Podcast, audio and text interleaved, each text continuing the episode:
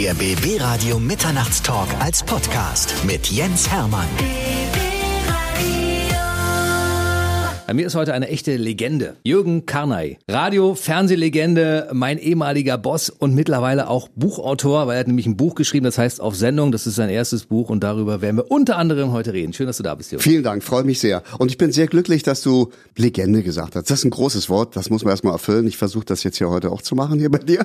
Ich habe auch gelesen in verschiedenen Pressemitteilungen, wenn ich mal zu einem Sender gegangen bin, so in letzter Zeit, so Begriffe wie Urgestein oder Fossil da hast du das Gefühl, der rieselt Kalk aus dem Ohr. Das klingt wie Dinosaurier, wa? Das klingt ein bisschen ja. sehr, sehr, sehr weit zurück und man hat das Gefühl, so eine Art Ötzi wurde aufgetaut und ans Mikrofon gestellt.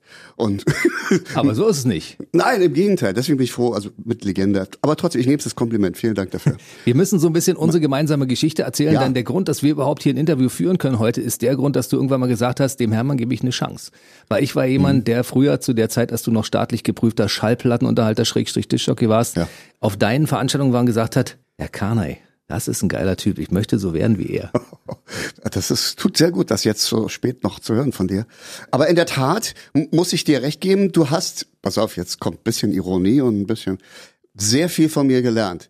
Du schaffst es, mich hier zu begrüßen, unter dem Vorwand, mich zu interviewen wegen des Buches und sofort die Aufmerksamkeit auf dich zu lenken.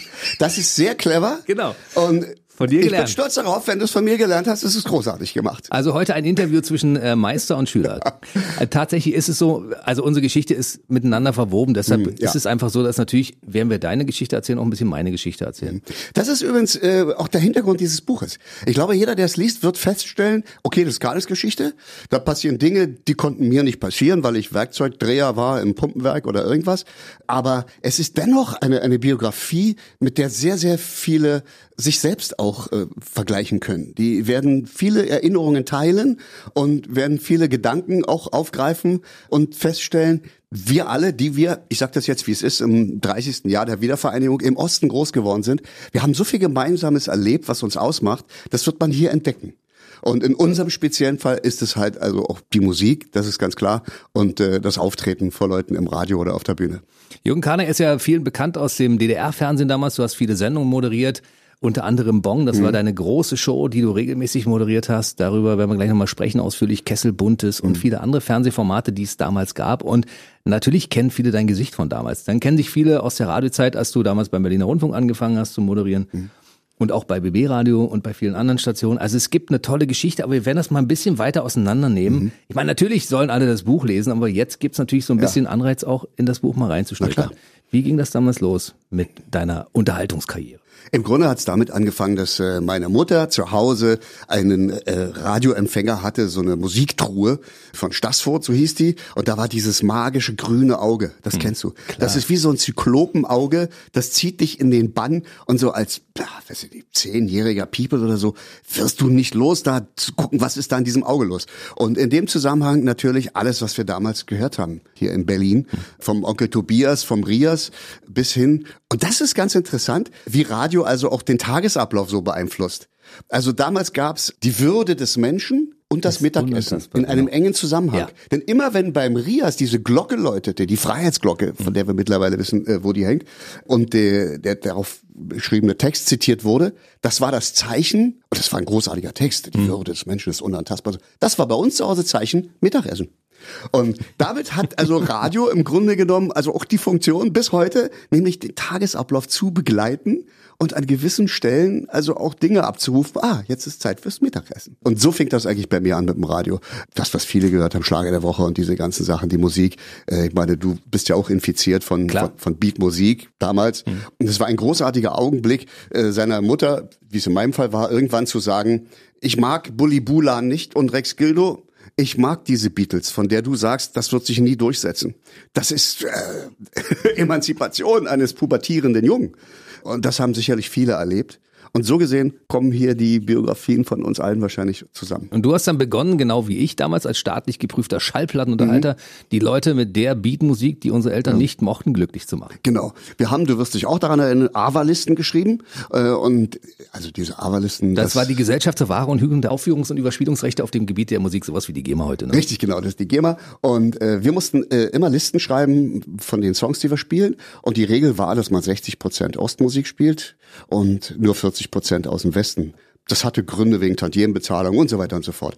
Ich glaube, die Gebrüder Grimm waren nur durch unsere Avalisten zu übertreffen, mit dem, was wir da aufgeschrieben haben. Absolut, ja. Und da werden wahrscheinlich äh, ostdeutsche Komponisten Geld verdient haben, die nie gelaufen sind auf den Diskotheken. Das ist leider Wie so. war das Verhältnis damals bei dir? Ich würde sagen, bei uns waren es 95,5, ja, wenn überhaupt. So ungefähr, ja. ja, ja, ja. Also ich hatte ja das Glück, ich habe in Berlin am Alex-Treff, das ist das am Alexanderplatz, wo heute dieses Kino steht, da war eine große Gaststätte, die abends zur Disco wurde.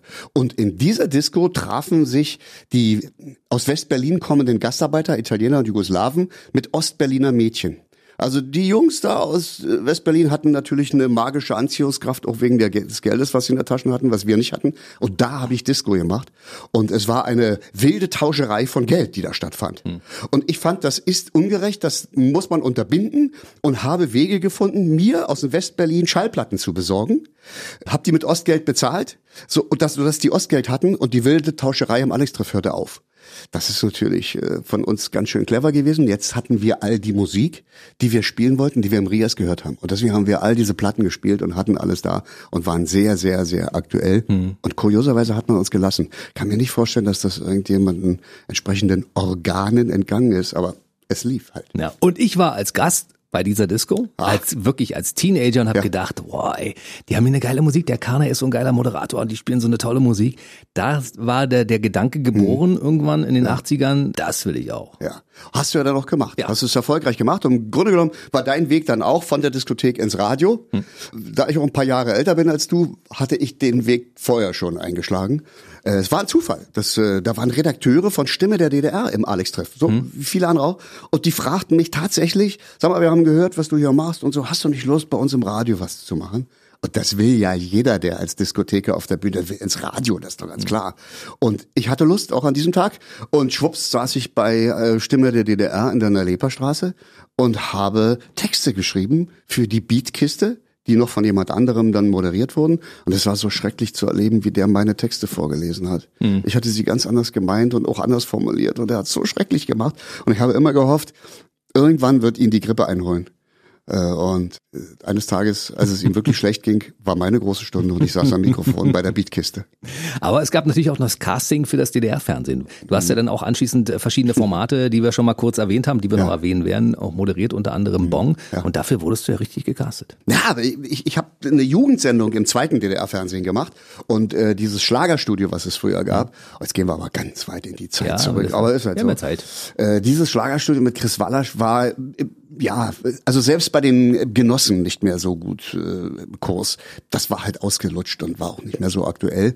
Und wir müssen dazu sagen, Anfang der 80er tat sich ja natürlich auch äh, in der Musikszene eine ganze Menge, auch im Westen. Neue Deutsche Welle und solche Sachen. Und dieses Schlagerstudio war einfach antiquiert. Jetzt musste etwas Neues her. Und da das DDR-Fernsehen damals nicht gerade übersät war mit jungen, innovativen Moderatoren, fiel die Wahl auf mich. Und die haben mich gefragt, ob ich da gerne mitmachen würde, äh, eine neue Sendung zu entwickeln, eine, eine Schlagersendung hieß es ursprünglich. Wir haben dann diese Pop-Rock-Musiksendung mhm. daraus gemacht. Und da haben wir uns hingesetzt und haben dieses Konzept entwickelt. Das will ich ganz kurz noch erzählen, weil das ist sehr, sehr äh, originell eigentlich. Wir haben ein tolles Konzept, wir haben es uns nicht einfach gemacht. Es musste ja eine Wertung sein und mhm. so weiter und so fort. Und dieses Konzept haben die abgelehnt. Da sind wir wieder los und haben nochmal ein neues Konzept. Das wurde wieder abgelehnt. Ich glaube, wir haben drei oder vier Konzepte hingelegt, die immer abgelehnt wurden, aus irgendwelchen Gründen. Beim fünften Mal haben wir der Sendung, die wir da vorgeschlagen haben, gleich einen Titel gegeben, nämlich den Titel Bong. Weil wir fanden, irgendwie ist das originell, mhm. wie so ein Stempel, so ein Bong mhm. halt. Und äh, jetzt hat das ganze Komitee des Fernsehens darüber diskutiert, was Bong bedeutet und ob man eine Sendung so nennen kann und haben überhaupt nicht gemerkt, dass sie das Konzept, was wir als erstes schon mal hatten, wieder untergejubelt haben. Und sie haben es durchgehen lassen. Und sie haben auch den Namen durchgehen lassen. Und so entstand diese Sache mit Bong. Und die Sendung hat unheimlich viele Talente hervorgebracht. Also Inka Bause, sag ich mal zum Beispiel, mhm. die ist äh, daraus hervorgegangen und viele andere, die in dieser Sendung das erste Mal aufgetreten sind, von dir interviewt wurden. Mhm. und äh, dann Stars geworden sind. Ja, also das war natürlich klar. In dieser Zeit Neue Deutsche Welle im Westen. Viele haben gesagt, wir müssen uns irgendwie international anpassen und so. Und durch unser Konzept, äh, Tatsache, den Zeitgeist wieder zu spiegeln, das war ja meine Idee. Ich wollte ja den Zeitgeist mhm. und nicht Schlagersänger im weißen Anzug. Deswegen sind so viele wie Bummi, ich nenne mal ein paar Namen, mhm. IC, Olaf Berger. Olaf Berger zum Beispiel, das war witzig, wir haben immer im Team die Songs angehört, die neuen für die nächste Sendung. Und bei Olaf Berger war es so, dass unsere Musikredakteurin erst Olafs Bild gezeigt hat. Ein großes Schwarz-Weiß-Foto von Olaf Berger. Und da, es ist überliefert, soll ich gesagt haben, brauchst du gar nicht vorspielen, den Song, so wie der aussieht, den müssen wir nehmen der ist für das Metier geschaffen. So sieht man aus, wenn man ein erfolgreicher Popsänger werden will. Und dann war auch das Lied noch okay. Und es war zum Glück auch noch äh, äh, ein Lied meines Freundes Arnold Fritsch. Und das hat alles funktioniert. Und Olaf Berger. Er tunnelt noch heute äh, die Bühnen dieser Welt. Und er sieht noch genauso aus, also zumindest die Frisur. Ja. ja dann gab es aber auch äh, parallel dazu Formate im Radio. Du hast mit Wolfgang mhm. Lippert zum Beispiel ein Talkformat gehabt, ähnlich dieses ja. Mitternachtstalks, weil du hast ja die ganzen Prominenten ja. dieser Welt eingeladen mit ja. Lippi zusammen und ihr mhm. habt die Leute Richtig. interviewt. Genau. Das, was du hier erfolgreich machst, jetzt schon seit Jahren auch, äh, haben wir damals gemacht, live im Palasthotel. Das gegenüber vom Palast, also steht alles nicht mehr. Das Hotel mhm. ist nicht mehr, oh Gott, man merkt, dass man alt wird. äh, Egal. Also wir haben es live gemacht mit vor Publikum und wir haben dort Sigmund Jähn zum Beispiel, Kulturminister, Sportler. Helga Hahnemann, Sportler, ja. also viele interessante Menschen interviewt. Unter anderem hatten wir auch mal dort den Kombinatsdirektor vom Kombinat Spielzeug, irgendwas, keine Ahnung, aus dem tiefen Thüringen. Ich hatte gerade mehr oder weniger baufälliges Haus in Rahnsdorf gekauft. Und jetzt saß der Typ vor mir und der erzählte immer von Holzspielzeug. und wer baut, der weiß, Holz, hallo, da bist du sofort wach. Gibt so die Reizwörter ja. Holz, Zement, Steine. Ja. Und ich sag, sag mal, nach dem Gespräch dann, wie sieht's denn aus? Ja, schick mir eine Liste. Und dann habe ich dem eine Liste geschickt, damals ja noch per Brief und so. Also, und dann äh, riefen die mich an, ob ich nicht alle habe. Alle Hölzer am Zaun. Alle Hölzer am Zaun, weil, aber die haben mir das geliefert. Ja. Also ich habe von dem Spielzeugkombinat aus Thüringen einen Tieflader mit zwölf Meter langen Mörderbalken, Dachschalung, alles für das ganze Haus bekommen oder so. Da habe ich meine Beziehung ausgenutzt. Das war diese Talkshow, die wir gemacht haben. Mit Sigmund Jähn konnte ich äh, nur einen persönlichen guten Kontakt aufbauen, aber der konnte mir nicht liefern. Das war Er konnte dich nicht mitnehmen in den Weltraum. Nee, das war nicht möglich. Aber es war eine sehr ergreifende Begegnung. Wie alle, die übrigens äh, einmal oben waren, auf unsere Erde herausschauen, wie die die Welt sehen, mit welchen Augen und mit welchen Gedanken die wiederkommen. Wir sollten alle einmal hochfliegen und unsere Welt von oben ansehen. Das nur nebenbei. Und äh, dann weiß man auch, wie man mit dem Planeten so umzugehen aus. hat. Genau. Helga Hahnemann, da bin ich ein bisschen ja. neidisch drauf. Du hast sie noch zu Lebzeiten noch mhm. interviewen dürfen. Ja. Helga Hahnemann war ja wirklich ein ja. Original. Ne? Die konnte man einfach. Henne war es gibt großartig. nichts Vergleichbares. Ja, also äh, und das auch so eine Geschichte. Henne sagte zu mir irgendwann, also als nach meiner allerersten Bong-Sendung äh, rief sie an äh, und sagte, pass mal auf, Kleiner. Ich fand das alles sehr gut, was du da gemacht hast. Du bist ja richtig ein Typ, du hast ja also auch das Herz auf dem rechten Fleck und so. Lass sie bloß nicht von die Alten da fertig machen. Die wollen dich verbiegen, wirst du erleben, die werden auf dich zukommen. Mach einfach weiter, lass dich nicht umknicken. Und so habe ich Helga Hahnemann kennengelernt am Telefon. Und wir haben uns dann später natürlich auch kennengelernt. Und ich sollte bei Helga Hahnemann in ihrer Show äh, einen Sketch mit ihr spielen. Ich sollte im Zuschauerraum sitzen als Berliner, dazwischen rufen irgendwas, hey, das kann ich auch oder irgendwas. Und dann sollte sich da ein Sketch entwickeln. Mhm. Und ich hatte so viel Ehrfurcht und Angst, muss man sagen, vor Helga Hahnemanns Kunst, dass ich das abgesagt habe. Die hat mich gebettelt, gefleht, geschlagen, beschimpft du Blödmann, bist du bescheuert? Also ich, sag, ich kann Traum, ich, ich kann nicht, hätte ich es bloß gemacht, ja. dann hätten wir alle diesen Sketch wahrscheinlich auch schon hundertmal in irgendwelchen Sendungen beim MDR oder gesehen.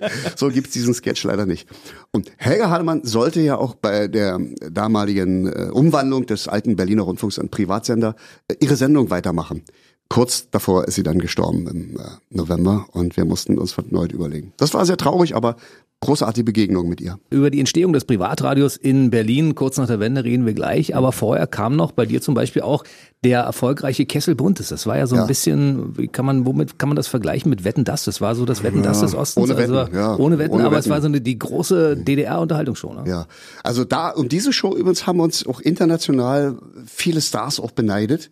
Ich weiß das von Albano und Rimina Power, die so eine ähnliche Sache auch in Italien gemacht haben. Die Italiener haben sowas äh, gemacht. Das ist im Grunde eine Personality-Show mit unheimlich viel Zugaben. Riesenballett, großartige Musik, viele Künstler und jeder Gastgeber musste immer etwas tun, mehrere Dinge tun, die nur er tun kann. Also ja, Henne hat natürlich Sketche gespielt und getanzt und gesungen und so. Und jetzt war die Frage, als man mich gefragt hat, Jung, Kessel Buntes, was heißt gefragt? Du machst den Kessel Buntes in vier Monaten oder so. Ach je, was wollt ihr? Und da gibt's eine Frau, die heißt Frau Matt, die war die Leiterin, die das erfunden hat und die das auch immer begleitet hat als Chefredakteurin. Und die hat mich so, es so geschafft, mich in ein Gespräch zu verwickeln, mich zu hinterfragen, mich zu, bis die so viel von mir wusste und gesagt hat, okay, du machst Charlie Chaplin, machen wir ein schönes Ballett mit dir, dann wirst du eine Schnellzeichner-Nummer machen, wo du so lustige Sachen zeichnest, haben wir einen Grafiker, der zeigt dir, wie das geht und du machst die Texte dazu, dann machen wir das und das und das und das und dann stand mein Kessel und ich wusste überhaupt nicht, dass ich das alles kann. Und äh, ich konnte es. Und es hat auch gut funktioniert. Und es war die wirklich die große Weihe der Samstagabend der Kessel Buntes. Und was für mich davon übrig geblieben ist, ist, ja, der alte Kessel und das war toll oder so. Aber es ist Tatsache die Erfahrung, äh, wenn man ernsthaft äh, arbeitet, auch in unserem unterhaltenden, leichten Metier, wenn man sich da wirklich mit auseinandersetzt, dann kommen Dinge zutage, die dem Zwecke, nämlich Menschen Freude zu machen, auch dienen. Und dann kam der Tag des Mauerfalls immer näher. Ja. Und dann ist ja für, für mich damals so eine Welt zusammengebrochen, weil das System, diese Mhm. Unterhaltung in der DDR war ja. wirklich, das war ja eine Industrie, kann man ja sagen. Ne? Die hat dafür gesorgt, dass du Aufträge hattest, dass du Geld verdient hast und so weiter. Und das brach ja auf einmal alles weg. Es brach ja für alle Menschen alles ja- weg. ja. Äh, Wir waren ja in der Zeit davor, bis es soweit kam, die Clowns, die man auch gelassen hat, äh, die Leute von den Dingen, die nicht funktioniert haben, abzulenken. Das muss man einfach auch sagen. Mhm. Ja. Also ich sehe mich auch so. Ich wollte das machen und ich habe das gemacht. Ich habe es geschafft, äh, ohne in der Partei zu sein und all diese Dinge so durchzulavieren. Ich habe so sehr oft den braven Soldaten Schweg gegeben, muss man sagen. Mhm. Aber in der Tat, wir waren die Hofnarren, ne, muss man so sagen. Und wir sind mehr oder weniger auch bestochen worden mit einem Reisepass oder mit einem Auto oder mit einer Wohnung oder was auch immer. Und jetzt war für alle alles vorbei. Und auch für uns Unterhaltungskünstler. Und da muss man sagen, das Mitleid der Menschen, die wir vorher bespaßt haben, hielt sich in Grenzen. Das stimmt. Weil die haben natürlich schon geahnt, dass es uns auf irgendeine Art und Weise besser geht. Weil wir hatten die dicken Autos gefahren. Hauf Henkler und Roland Neudert und die Pudis. Und nicht die Leute, die jeden Tag arbeiten gegangen sind äh, in, in einer Fabrik oder in der Landwirtschaft. Und deswegen haben die gesagt, jetzt gucken wir erstmal, was es noch so gibt auf dieser Welt. Und haben keine Platten mehr geguckt, haben unsere Sendung nicht mehr geschaut. Und wir waren abgemeldet. Das ist das Schlimme. Der Osten war damals komplett abgemeldet mit allem, was es im Osten gab. Ja, also, ob es die Produkte waren, ob es die Unterhaltung war, ob es die Künstler waren, es war alles. Wir waren komplett Schrott und dann mussten wir uns komplett neu orientieren. das war damals eine harte Nummer. Ne? Das war eine riesen Herausforderung. Ich ziehe es jetzt mal wieder auf, auf mich. Äh, Ich hatte Glück dabei, äh, weil ich habe zu den Zeiten, als ich wirklich, wirklich sehr, sehr populär war und mir vieles leisten konnte, bin ich zum Radio, zum Intendanten vom damaligen Berliner Rundfunk und habe gesagt, ich bin's, der Jürgen Kahner, ja, das weiß ich doch. Und habe mit dem ausgehandelt, dass ich eine Radioshow kriege. Ich hatte das Gefühl, ein zweites Standbein ist erstens nicht schlecht und zweitens Radio macht viel mehr Spaß als Fernsehen. Im Fernsehen turnen so viel wichtige Leute um dich rum und tupfen und schminken und machen. Das ist alles so wichtig. Und, und das Eigentliche fällt hinten runter. So war es jedenfalls damals. Aber Radio ist so ursprünglich. Du setzt dich hin, das Mikrofon geht an, du musst wissen, worüber du reden willst und du musst dir überlegen, wie erreichst du die Menschen? Die schenken dir Zeit, die hören dich. Du, du musst sie umarmen, du musst dran an sie. Und deswegen war, das für mich so reizvoll. Und der hat mir die Show gegeben. Oder hatte ich eine Radioshow. Und jetzt war alles zu Ende. Die DDR war zusammengebrochen, aber ich hatte diese Radioshow noch. Und das war eigentlich so der Anfang für mein zweites Leben. Richtig Radio. Also nicht nur so nebenbei, sondern richtig fett Radio. Und das kann man äh, nachlesen im aktuellen Buch von Jürgen Karnay auf Sendung. Da ist die komplette Radiokarriere beschrieben und natürlich auch, also wieder so ein bisschen unsere Entwicklung zeitgleich. Als du schon damals beim Berliner Rundfunk warst, habe ich überlegt, wie kommt man zum Berliner Rundfunk? Ja. Äh, das, und, und wir haben überlegt, was machen wir aus diesem Berliner Ja, Rundfunk? Also der Staat war zusammengebrochen, es war ein ehemaliger staatlicher Sender und ähm, das ist komplett unbescheiden, wenn ich das sage, aber es war so, Ich bin damals zu dem Direktor gegangen, der in der Übergangszeit, bevor der Rundfunk äh, abgewickelt wurde, äh, gesagt habe, sag mal, wollen wir den Sender nicht privat weiterführen? Wir, wir haben doch alle Möglichkeiten jetzt. Das ist eine gute Idee. Und der war aus dem Westen, der kannte eine Menge Leute.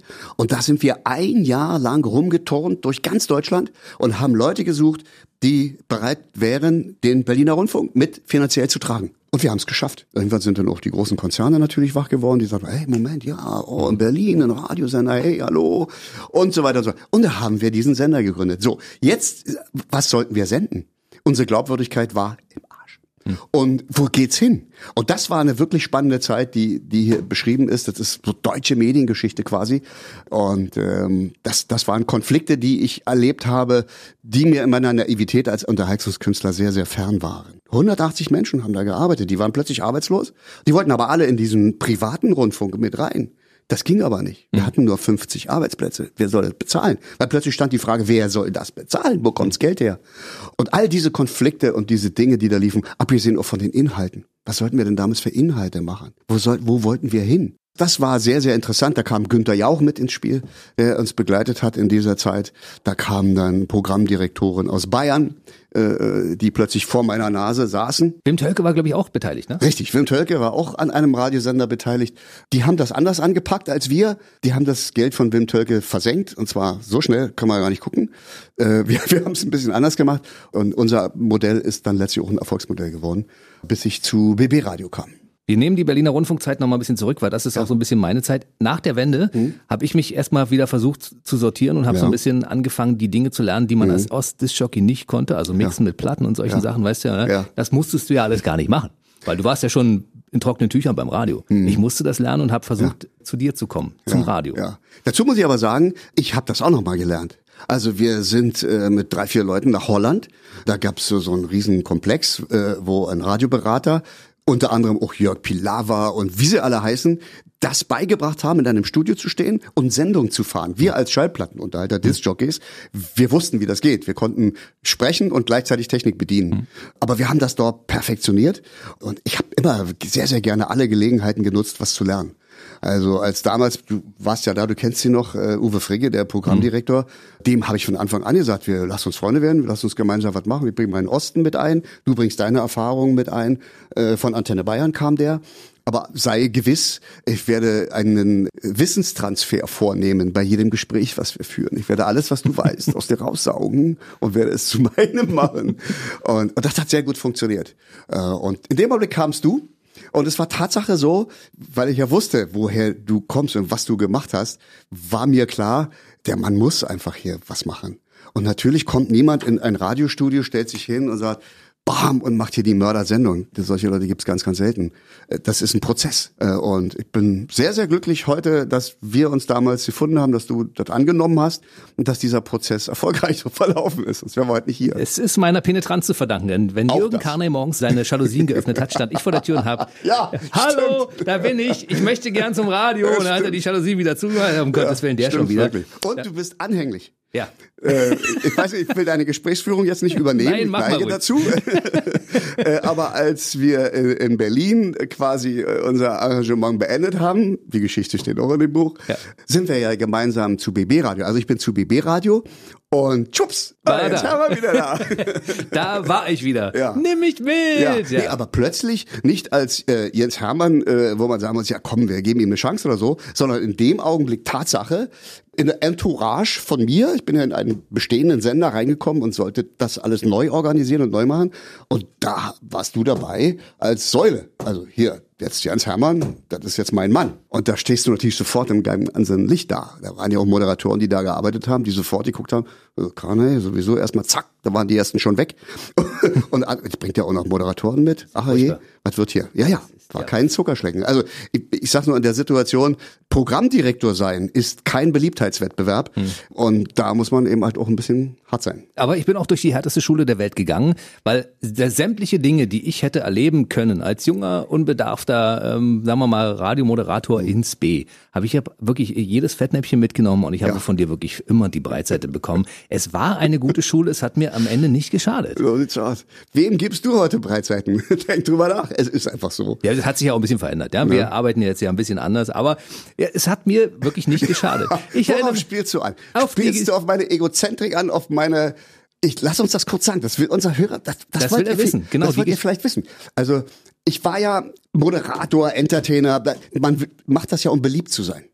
Jetzt bist du Programmdirektor. Da hilft es ja nicht, beliebt zu sein. Das ist völlig bist du per se unbeliebt. Da bist du komplett erstmal völlig anders aufgestellt. Und das musste ich auch erstmal in Einklang bringen. Und äh, ich habe auch eine lange Entwicklung, auch mit Coaching und all diesen viele, oh, Coaching, oh ja, Coaching. Nein, wenn du den richtig, wenn du einen guten Coaching, wenn du das hast, dann öffnet es dir tatsächlich die Augen und hilft dir ohne hysterische äh, Aktionen ein Team zum Erfolg zu führen. Das muss ich lernen. Du hast mich auch noch mitgekriegt, bevor ich äh, milder verständnisvoller wurde, oder? Ja, definitiv. Ich habe noch die Zeit mitgenommen, zwei kleine Anekdoten. Also Ad ah. eins, Jürgen Karner war Morgenmoderator bei BB Radio und hat morgens immer seine Gags von einem Gag-Autor per Fax bekommen. Ich war zu der Zeit der Abendmoderator, habe bis 24 Uhr moderiert und ich wusste bis zu dem Zeitpunkt nicht, dass es zu meinen Aufgaben gehört, das Faxgerät, bevor ich nach Hause fahre, mit Papier zu füttern, damit er ja. morgens seine Gags rauslesen kann. So, und morgens um fünf nach fünf klingelt mein Telefon. Ich war übrigens erst um 0.30 Uhr aus dem Funkhaus raus. Also ich habe wirklich war im Tiefschlaf. Klingelt mein Telefon und mein lieber Chef Jürgen Karnay dran hat gesagt, das Faxgerät hat kein Papier. Wie soll ich jetzt meine Sendung füllen? Es sind keine Gags da. Äh, Chef, äh, was soll ich tun? Ja, dann komm her. Da musste ich morgens um fünf in den Sender fahren und das Faxgerät mit Papier füttern und dann hat er seine Gagfaxe ausgedruckt und dann waren die um kurz vor sechs denn. Und dann konnte er ordentlich durchstarten. Und die zweite Anekdote dazu. Oh. Jürgen Karnay klingelt während meiner Sendung das Telefon. Hey, Jürgen Karnay dran. Mhm. Ja, ja, hallo Chef. Bohemian Rhapsody von Queen ist eine Sinfonie, die ist komponiert. Wie kannst du an der besten Stelle des Songs diesen Titel ausblenden und einfach in die Nachrichten übergehen? Ja, weil mein Chef gesagt hat, die Nachrichten müssen pünktlich starten. Ja, genau. Aber nicht bei Queen. genau. Daran erinnere ich mich übrigens ja. noch. Ähm, du sitzt im Auto, da kommt die Stelle, die wir alle aus dem Film kennen, wo mit dem Kopf schütteln, weißt du, wo das Gitarrensolo losgeht und Jens Hermann blendet den Song aus. Ich dachte, ich werde wahnsinnig. Das Passiert ist richtig. mir nie wieder. So, zu der anderen Anekdote äußere ich mich jetzt nicht. Aber solche Sachen haben wir erlebt. Und ganz ehrlich, als ich äh, damals beim Berliner Rundfunk anfing, haben mhm. die mir wirklich Talentfreiheit attestiert. Alle Leute haben gesagt, das wird nicht mit dem Hermann. Mhm. Das wird ganz furchtbar. Ja. Und du warst der Einzige, der mir nicht geglaubt hat. Ach, lass ihn mal. Siehste. Obwohl du auch zu mir gesagt hast, wie sprichst denn du eigentlich? Ja. Wir sind doch nie auf dem Rummel. Ja, genau, richtig. Naja, weil du den Discjockey-Sprecher hattest. Du hast für den Discjockey gesprochen. Und vor allen Dingen, Discjockeys blenden, ich, noch heute höre ich sowas, das ist schrecklich, haben irgendwie eine Musik und dann ziehen sie die Musik runter und sprechen, hallo, schön, Musik wieder hoch. Guten Abend zusammen, Musik wieder hoch. Mein Name ist, Musik wieder hoch. Jens Hermann, Musik wieder Nein, hoch. Nein, das habe ich niemals gemacht. Nein, also. ich habe es jetzt mal äh, äh, Es ist so, also, also, na ja, das ist ein ganz anderer Habitus. Ja. Das, wie gesagt, es ist das Einzige, was identisch ist, ist ein Mikrofon. Also es ist ganz, ganz anders. So. So waren wir beide bei BB Radio 1996 ging's los. Äh, Jürgen Karnay auf einmal mit einem völlig neuen Format. Also statt Hitradio, was ja. es vorher war, BB Radio war ja mal ein Hitradio, mhm. bevor es damals Odi Schlager Gute Laune gespielt mhm, hat. Ne? Genau. Und dann haben die Leute protestiert draußen. Ja. Ich kann mich erinnern. Naja, es war so zwingend, weil es gab damals schon 32 Sender in der Region und BB Radio war auf Platz 32. Und äh, man kann da offen drüber reden. Die äh, Inhaber, die Gesellschafter von BB Radio haben gesagt, wenn es jetzt nicht klappt, dann machen wir den Laden zu. Dann haben die mich geholt, schwierige Geschichten so, lange Rede, kurzer Sinn. Über Nacht wurde aus dem alten Sender Oldies Schlager gute Laune. Das heißt, ich als Hardrock- und Rockmusik-Fan habe plötzlich einen Schlagersender gehabt. Das war schmerzlich, das war hart. Einer meiner schlimmsten Albträume war wahr geworden, aber ist egal. Wie jetzt du lachst, aber wir sind Profis. Absolut. Wir, wir, wir verkaufen das, äh, von dem wir überzeugt sind, dass es Erfolg haben wird. Denn das ist der Unterschied zwischen einem öffentlich-rechtlichen Auftrag, etwas zu senden, und kommerziellem Radio. Natürlich haben wir die Verpflichtung für unsere Hörer, alles zu tun, damit sie sich wohlfühlen, damit sie informiert sind, damit sie keinen Scheiß hören müssen, sondern authentische Wahrheiten, das ist ganz klar, und ihre Lieblingsmusik. Aber wir machen es unter dem Aspekt, ein kommerzielles Radio zu sein. Das ist was völlig anderes, was ganz, ganz Neues. Und so gesehen sind wir damals mit Schlagern halt eingestiegen, weil es gab keinen weiteren Schlagersender in der Region. Wir waren die Einzigen. Das hat fürchterlich gekracht und hat uns aber Quote gebracht. Und zwar relativ schnell. Natürlich haben alle anderen gesagt, oh Gott, wo ist unsere Musik, Schlager, so. Aber die Schlagerfans waren zufrieden und wir hatten Quote. Und wir haben ja, wie man heute hört, einen schönen Wandel hingelegt, immer Stück für Stück für Stück für Stück für Stück für Stück. Und heute ist BB Radio der erfolgreichste Sender in der Region ohne Schlager. So ist es. Mhm. Und wir haben uns damals gesagt, wir sind doch lieber der größte Zwerg Deutschlands als der kleinste Riese. Ne? Und insofern ja. haben wir das, glaube ich, gut gemacht. Das ja. war für, ich meine, für mich als junger Mensch damals war es auch schwierig, äh, Bill Ramsey mit Humba Bumba Schokoladen-Eusverkäufer so ja. zu verkaufen, als mhm. wenn die Leute denken, es ist mein Lieblingshit. Aber wir haben das, glaube ich, gut gewuppt damals. Ne? Ja, das schult ungemein. Das ist halt unser Beruf. Wir müssen die Dinge, die wir tun, mit Überzeugung tun. Und äh, es gibt Schlimmeres als Schlagermusik zu verkaufen. Und mhm. äh, letztendlich hat man uns ja irgendwo alle dran gewöhnt. Und spätestens als Vicky Leandros bei uns im Sender einrauschte, da waren wir auch alle fasziniert. Wir, genau. Oder? Ja. Hey, die sieht ja auch gut aus, ja? Ja, ja, ja, ja das war schon. Kanai und Co., die Frühstücksshow hieß es damals bei BB Radio. Da mhm. ging es damals los, 96, und die Show war innerhalb kürzester Zeit auf dem Weg zur Nummer eins. Ja? Wir ja. haben es wirklich geschafft, innerhalb von vier, fünf Jahren uns ja. an die Spitze der Radiosender hier in der Region Berlin-Brandenburg zu bringen. Ich erinnere mich äh, relativ dunkel an diesen Tag, als diese Quoten kamen. Die kamen ja nur einmal im Jahr. Als wir die Zahl gesehen haben, haben wir das erstmal gar nicht geglaubt, weil wir hatten weit über allen anderen Sendern eine Mörderzahl. Hm. Und ich weiß ganz genau, dass ich dann all den Sekt, der bereit stand, um anzustoßen auf diesen Erfolg, fast alleine ausgetrunken habe und zwar innerhalb von einer Viertelstunde, wapp, wapp, wapp, wapp, weg, weg, weg, weg, weg. Und ich war so betrunken innerhalb kürzester Zeit, weil als Programmdirektor ist es ja so, du legst einen Erfolg hin, halbe Stunde später klingelt das Telefon und die Gesellschafter sind am Telefon. Und Gesellschafter haben das so an sich, dass sie, herzlichen Glückwunsch, das sind ja recht ordentliche Zahlen. Dann denkst du, hallo, wir sind Nummer eins ein guter Erfolg, sagen Sie Ihrem Team, bla bla bla bla bla. So, lassen Sie uns mal reden. Wie sieht's dann im nächsten Jahr aus? Was werden wir denn, wie sehen denn Ihre Ziele für Sie? Das wollte ich nicht. Und deswegen habe ich mir die Flasche Shampoos eingepfiffen und war sofort betrunken und zu keinem sachlichen Gespräch mehr fähig, weil ich wollte diesen Augenblick genießen. Verstehst du? Ja, und da gab es viele, viele Jahre. In der Zeit hat Jürgen hier die Morgenshow sehr erfolgreich moderiert. Mhm. Irgendwann hast du dann gesagt, ich habe irgendwie keinen Bock mehr. Ja. Und ich war derjenige, der davon profitieren durfte, weil ich habe damals von ja. dir die Show bekommen. Das genau. war, fühlt sich im Nachhinein noch an wie der Ritterschlag. Mhm, ja. Naja, warst in dem Alter. du warst der Mann, dem man es zutrauen musste. Du warst bekannt, weil du ja sehr, sehr rührig warst. Du hast den Sender draußen äh, repräsentiert bei Veranstaltungen und drum und dran. Und du bist ein ordentlicher Arbeiter, der bewiesen hat, dass er also auch natürlich Durchhaltevermögen hat. Denn so eine Morningshow muss man sich vorstellen, es ist ja nicht nur um vier Uhr aufstehen oder noch früher und um fünf anfangen, sondern es ist ja dann auch bei wachem Verstand zu arbeiten. Du musst also hellwach sein, du musst checken, was ist los in der Welt, was läuft, sind die Gagfaxe alle da, sind die äh, Dinge zum unterhaltenen Teil, äh, wie, was hat sich über Nacht verändert, du bist hellwach darfst ja gar keinen Fehler machen. Und du hast ja auch ein Team, was auf dich schaut. Alle sagen dann, ey, was macht er jetzt aus der Situation? Ach je, wie reagiert er? Und das musst du halt machen, ne? Das waren aber verdammt große Schuhe, die ich angezogen habe. Ja. Weil ich habe Dinge erlebt während der Sendung mit dir gemeinsam. Mhm. Ich muss es mal erzählen an der Stelle. Du hast eine Moderation begonnen zu einem bestimmten Thema, das dir gerade eingefallen ist. Mhm. So, und dann hast du währenddessen du darüber gesprochen hast, darüber nachgedacht, dass du das Thema ja gerade in der Zeitung gelesen hast, hast mhm. weitergesprochen, in fließenden zusammenhängenden Sätzen, hast währenddessen die Zeitung äh, geöffnet, zu dem Artikel gesprungen, den du gelesen hattest, hast während des Sprechens den Artikel gelesen und hast die Fakten aus dem Artikel in mhm. die Moderation mit einfließen lassen und danach den nächsten Musiktitel angesagt und mhm. das innerhalb von anderthalb Minuten. Ich stand daneben mit offenem Mund und habe gedacht, sowas ja. geht nicht. Ja. Der ist vom anderen Stern. Mhm. Ich bin gerne hier. Erzähl weiter. Das sind so Dinge, ja. die ich niemals für möglich gehalten habe, dass sowas mhm. überhaupt geht. Ja. Also ich habe ja seit dieser Zeit auch, wenn ich eine Zeitung lese, ich bin in drei Minuten durch, weil ich die Zeitung von oben anfange, einmal diagonal durch. Zack, zack, zack, zack, zack. Also bei der Bildzeitung ist es keine Kunst, ist ganz klar. Äh, natürlich gibt es Zeitungen, da muss man schon ein bisschen länger lesen. Aber um sich jetzt so auf den aktuellen Stand zu bringen, und wir reden ja äh, über eine Zeit, wo das Internet noch lange nicht das war, was es jetzt ist, war das schon wichtig. Und da habe ich das gelernt. Du selbst weißt mittlerweile, wie es ist. Du stehst ja im Studio, jemand kommt rein, fuchtelt mit den Armen, zeigt dir, hält dir einen Zettel oder so. Du sprichst ganz normal erstmal deinen Satz zu Ende, dann guckst du auf den Zettel und liest nebenbei, was steht da drauf. Aha, okay, A19 Richtung Leipzig. Okay, so. Und dann baust du das, wenn es passt, wieder ein. Ist halt so. Das ist unser Beruf.